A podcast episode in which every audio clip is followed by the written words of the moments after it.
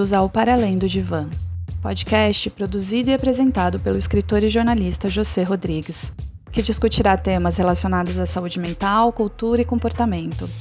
Neste primeiro módulo, ao longo de 10 episódios, ele irá abordar os aspectos filosóficos, antropológicos e psicológicos das relações afetivas, com base em pensadores clássicos, modernos e contemporâneos, sempre com uma linguagem clara e acessível. O Para Além do Divã é feito em parceria com os sites Conte Outra e Psicologias do Brasil e pode ser ouvido nos principais agregadores.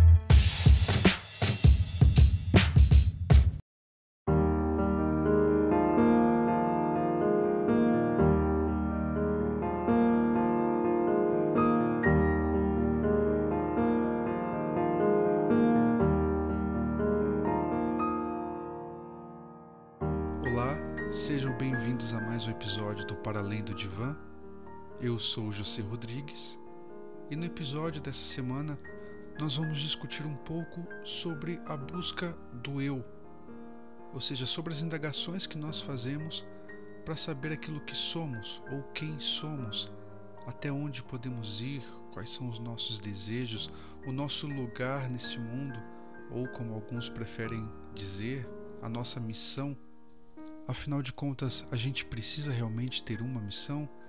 O que é, o ato de viver frente a essa busca incessante por uma missão que nós não sabemos qual é e nem sabemos se ela existe de fato? E no entanto, perseguir este eu parece fazer parte da nossa existência. Aliás, essa perseguição nos toma mais tempo do que nós gostaríamos de supor. Quem nunca se pegou pensando o que está fazendo da vida? ou qual que é o seu papel nesse mundo, ou qual que é o seu papel na sua família, qual que é o seu papel no seu trabalho. Nós estamos sempre nos questionando o que estamos fazendo e quem somos nós em tal posição, em tal ocupação. Mas é claro que fazer isso de maneira consciente é sempre muito pesado. Por isso, nós sempre damos um jeito de sublimar isso, nós sempre damos um jeito de deixar isso abaixo, né, da superfície. A gente tenta deixar isso o mais enterrado possível para que a gente não pense nisso enquanto a gente está fazendo isso, enquanto a gente está buscando. Nós pensamos que não estamos buscando, que é apenas mais um momento corriqueiro da vida e que, portanto, não merece tanta atenção assim. Afinal, é como se nós estivéssemos apenas vivendo automaticamente. Mas na verdade a gente tem questões aí colocadas diariamente que nós poucas vezes nos damos conta de que estão acontecendo, de que estão se movimentando no nosso subterrâneo do ser. Nós somos máquinas ontológicas, ou seja, nós sempre estamos produzindo, fabricando sentidos. A gente sempre está olhando para nós, para dentro da gente e produzindo, fabricando sentidos momentaneamente, vez após vez hora após hora, dia após dia, semana após semana, mês após mês, ano após ano. E bem, vocês já devem ter entendido onde eu quero chegar. E a pergunta natural a se fazer agora é: em que essa descoberta, em que essa busca pelo eu pode fazer diferença ou pode pesar na construção de uma relação afetiva? E é isso que a gente vai discutir a partir de agora.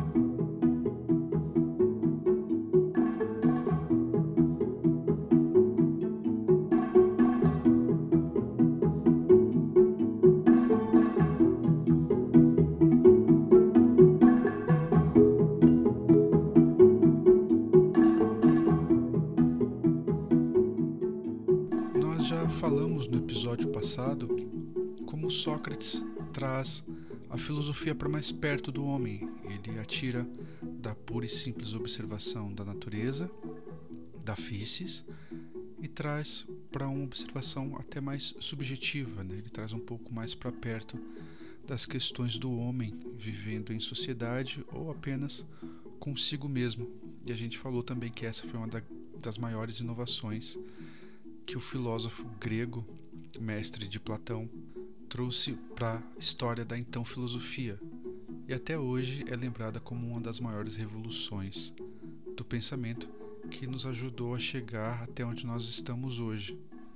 Depois disso, muito tempo se passou até que uma nova perspectiva antropológica fosse formulada, uma perspectiva que fosse sólida, que fosse o suficiente para ser pensada com seriedade.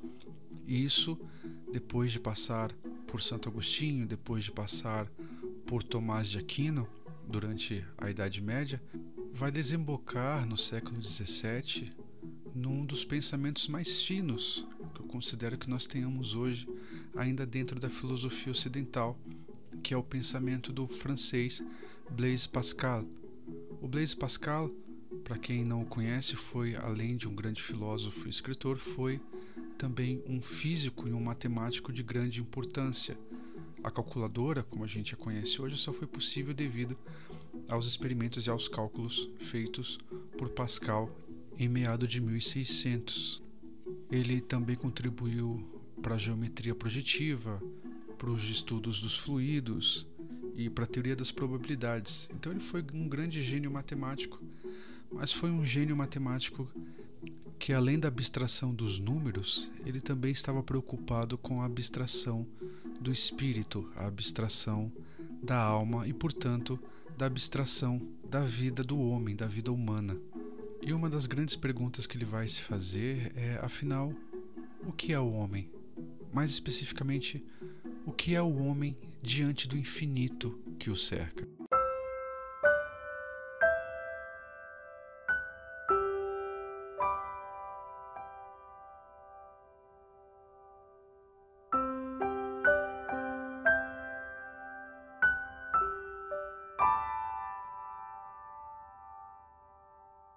Pois enfim, que é o homem na natureza?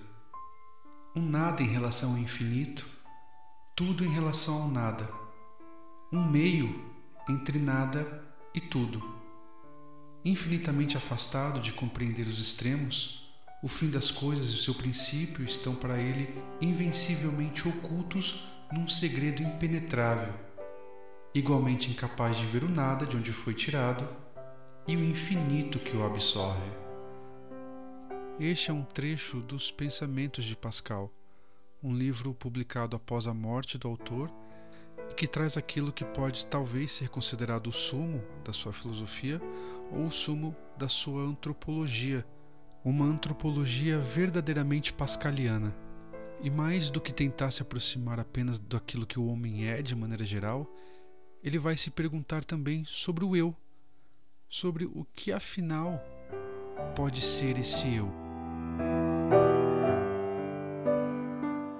Para ele, então, o eu não é apenas a forma, não é apenas a aparência que nós vemos diante do espelho, assim como eu tampouco é a beleza em si e também não é a razão, não é o juízo, não é a capacidade de pensar.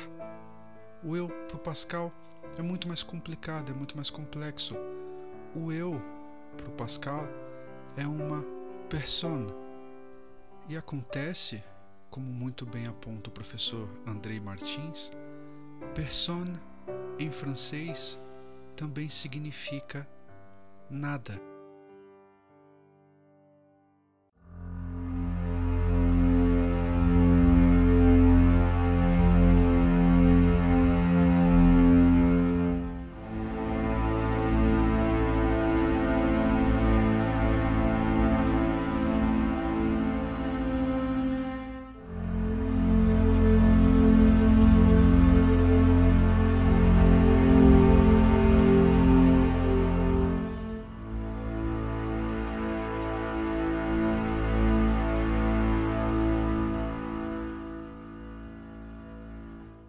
Natureza do amor próprio e deste ego humano é só amar e só considerar a si mesmo.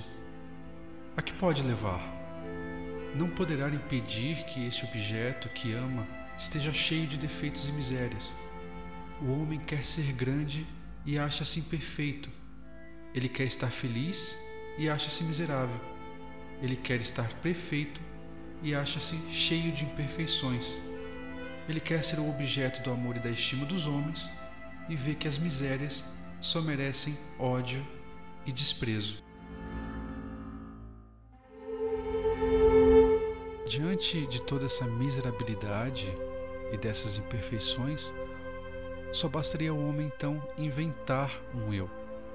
E ele vai inventar esse eu de três maneiras, que é criando um eu para si mesmo, depois criando um eu para as outras pessoas, um eu externo, e após isso ele vai passar a acreditar neste eu que ele mesmo projetou, que ele mesmo inventou. Esse processo de autoconhecimento pascaliano, ele é muito dolorido porque ele envolve diversas descobertas incômodas sobre o que a gente é, sobre o que a gente diz ser e sobre aquilo que a gente gostaria de ser. É difícil se mostrar ao mundo, às vezes é difícil se mostrar para si mesmo, aliás, às vezes não. É quase sempre muito difícil encarar aquilo que somos na realidade, aquilo que está além de toda aquela pintura, de todos aqueles retoques que nós damos no dia a dia para falar com os outros, para sair de casa e para sermos pessoas mais sociáveis, por assim dizer. Nós somos muito mais complicados do que isso. E segundo Pascal, muito mais miseráveis também.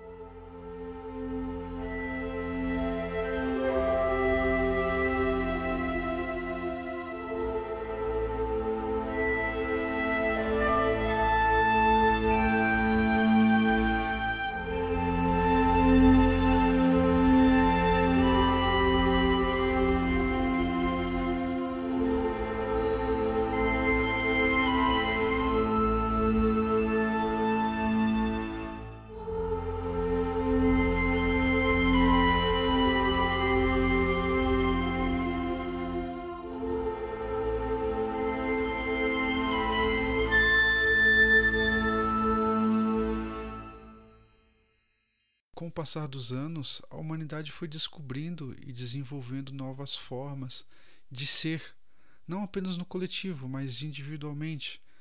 Por exemplo, a descoberta biológica, que nos deixa em um outro posicionamento, ou o desenvolvimento da teoria da evolução das espécies de Charles Darwin, que também nos tira de um patamar e nos coloca em outro completamente diferente isso é muito interessante de ver como nós vamos perdendo essas posições de importância e de superioridade em um nível macro, mas sempre continuamos a nos perguntar, afinal, o que nós estamos fazendo aqui, o que nós somos e o que nós devemos buscar.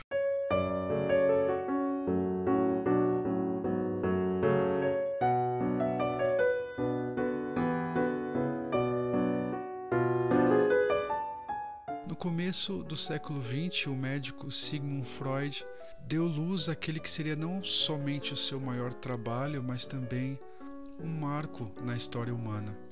A ideia do inconsciente já existia antes dele, mas foi ele que a levou a um nível mais profundo, que investiu pesado mesmo no seu estudo e na sua investigação. E ao fazer isso, ele acabou chegando a uma nova antropologia, a uma nova, a uma nova constituição do homem. Para ele, para o Dr. Freud, o homem seria então composto de um ego, de um id e de um superego. Eu não pretendo me aprofundar muito aqui na discussão sobre o id, o ego e o superego porque é uma teoria por demais complicada e por demais complexa para ser abordada em tão pouco tempo, mas eu vou tentar fazer um breve resumo do que seriam essas três instâncias que formam a personalidade humana. O id seria aquele componente que nasce junto com a gente. E ele consiste nos nossos desejos, vontades e pulsões que são mais primitivas, aquelas formadas principalmente pelos instintos e pelos desejos pelo prazer.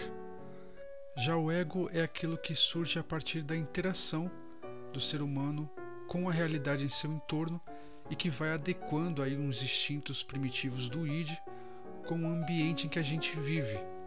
É por isso que ele é também chamado de princípio de realidade e é o mecanismo responsável por trazer aí o equilíbrio da nossa psique, regulando os impulsos do id. Já o superego, ele se desenvolve a partir do ego e consiste na representação dos ideais e daqueles valores morais e culturais do indivíduo. Então, o superego seria como um conselheiro do ego, porque ele vai alertar sobre tudo que é ou não moralmente aceito, seguindo aqueles princípios que foram absorvidos pela pessoa ao longo da vida. Ou seja, são aqueles valores morais e religiosos impostos pela sociedade, pela cultura do indivíduo. Então vejam, há uma grande diferença entre este eu freudiano e o eu pascaliano. Né? Ele é muito mais complexo, ele tem um inconsciente, ele tem um outro mecanismo de funcionamento. Isso vai moldar o nosso conhecimento. Essa visão freudiana do homem, ele vai moldar a nossa visão da realidade também a partir da sua criação, e isso vai perdurar até os dias de hoje.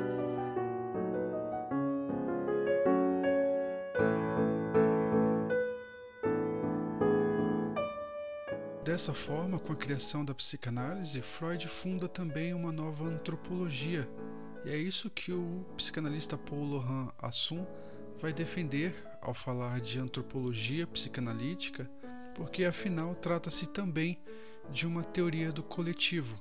Então, falar de psicanálise seria também falar de uma antropologia, ou seja, de uma visão do homem, de uma visão coletiva que ainda hoje ajuda a responder muitas questões sobre os nossos comportamentos e sobre as nossas dúvidas existenciais. Mas ela não foi e nem será a última ainda teoria sobre o que é o eu. Nós vamos encontrar aí diversas outras definições do eu, mesmo pós-freudiana, mas tem uma que me interessa particularmente dividir com vocês aqui.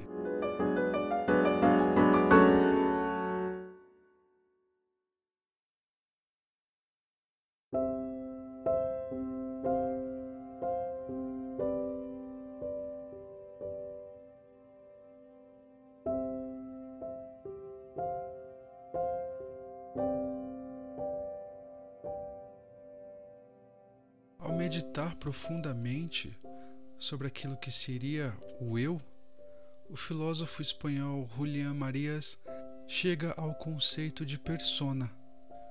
A persona não é algo, é alguém. Essa afirmação foi feita por Marias durante uma conferência no ano de 2000 em Madrid, quatro anos após ter lançado seu livro chamado Persona. E afinal, o que isso quer dizer? Quando ele diz que uma persona é alguém e não alguma coisa, não um objeto, parece engraçado ter que afirmar o óbvio, mas é exatamente isso que ele está dizendo. Ele está falando que a dimensão, que a realidade de uma pessoa, ela é inteiramente singular. Então, personas são realidades diferentes. É ao mesmo tempo real e irreal possui vida pulsante, possui imaginação, possui projeção, não é como qualquer outro objeto que a gente manipula diariamente. Uma persona possui um mundo inteiro dentro de si, e isso deve ser levado em consideração. Ao contrário do persona de Pascal, que literalmente quer dizer nada, a persona de Marias é um cosmos inteiro cheio de possibilidades e que é guiado por duas perguntas importantes: quem eu sou e o que vai ser de mim?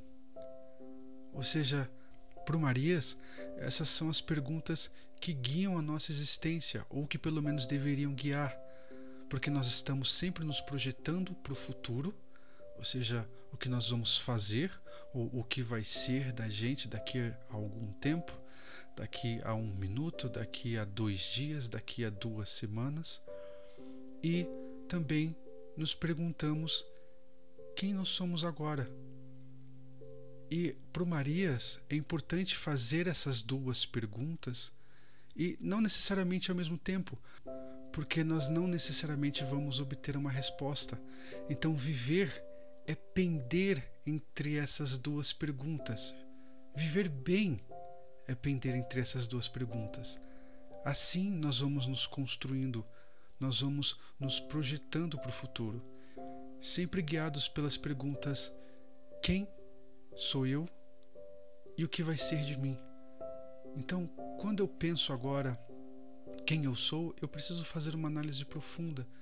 Eu preciso avaliar as minhas escolhas, eu preciso avaliar os meus desejos, eu preciso avaliar as minhas decisões e em seguida projetar o meu futuro, até mesmo para ver se ele condiz com quem eu sou agora ou se esse movimento pendular, o que que vai ser dele, né? O que que vai acontecer disso?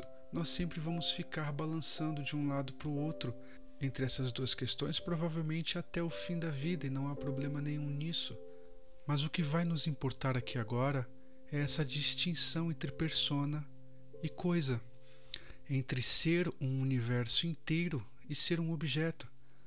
Acontece que hoje em dia é muito comum tratarmos de coisificar e objetificar as pessoas e também permitir com que elas nos objetifiquem e nos coisifiquem.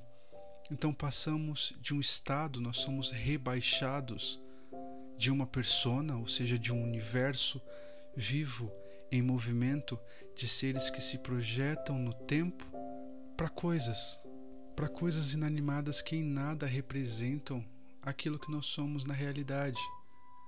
Mas é muito comum isso hoje, infelizmente nós temos essa tendência a coisificar e objetificar personas, a transformar personas em objetos para o nosso bel prazer. Hoje, mais do que produtos exibidos em prateleiras de um grande mercado mundial, nós somos produtos que se colocam nessas prateleiras por livre e espontânea vontade. Nós gostamos dessa exibição, nós gostamos de ter um preço, nós gostamos de nos precificar e de nos exibirmos como um produto, como uma mercadoria que pode até ser levada ou barganhada dependendo da situação. E isso significa, dentro dessa filosofia do Julián Marias, uma morte muito grande dessa complexidade da persona. Nós não estamos levando mais em consideração esse valor. E o pior, isso está acontecendo voluntariamente, nós voluntariamente estamos nos prestando a isso. Nós estamos acostumados a lidar com coisas e não mais com personas. Por isso, tanta gente infeliz, talvez sem saber o seu lugar no mundo, justamente porque ela não se reconhece como uma persona, ela não consegue se reconhecer como algo a mais do que um simples vaso de enfeite ou do que uma simples mesa ou do que uma simples cadeira. A sua projeção no mundo, a sua pergunta o que será de mim, ela foi suprimida. Esse valor simbólico dessa pergunta quem sou eu e para onde eu vou, ela foi suprimida talvez por questões imediatistas ou pela simples perda da consciência de si. Então, antes de reclamar da sua relação, antes de se queixar de por que tudo dá errado ou por que as coisas não estão dando certo, primeiro você precisa saber se você é um objeto ou uma persona. E para fazer isso é na verdade bem simples. Basta se fazer duas pequenas perguntas. Quem sou eu e o que vai ser de mim?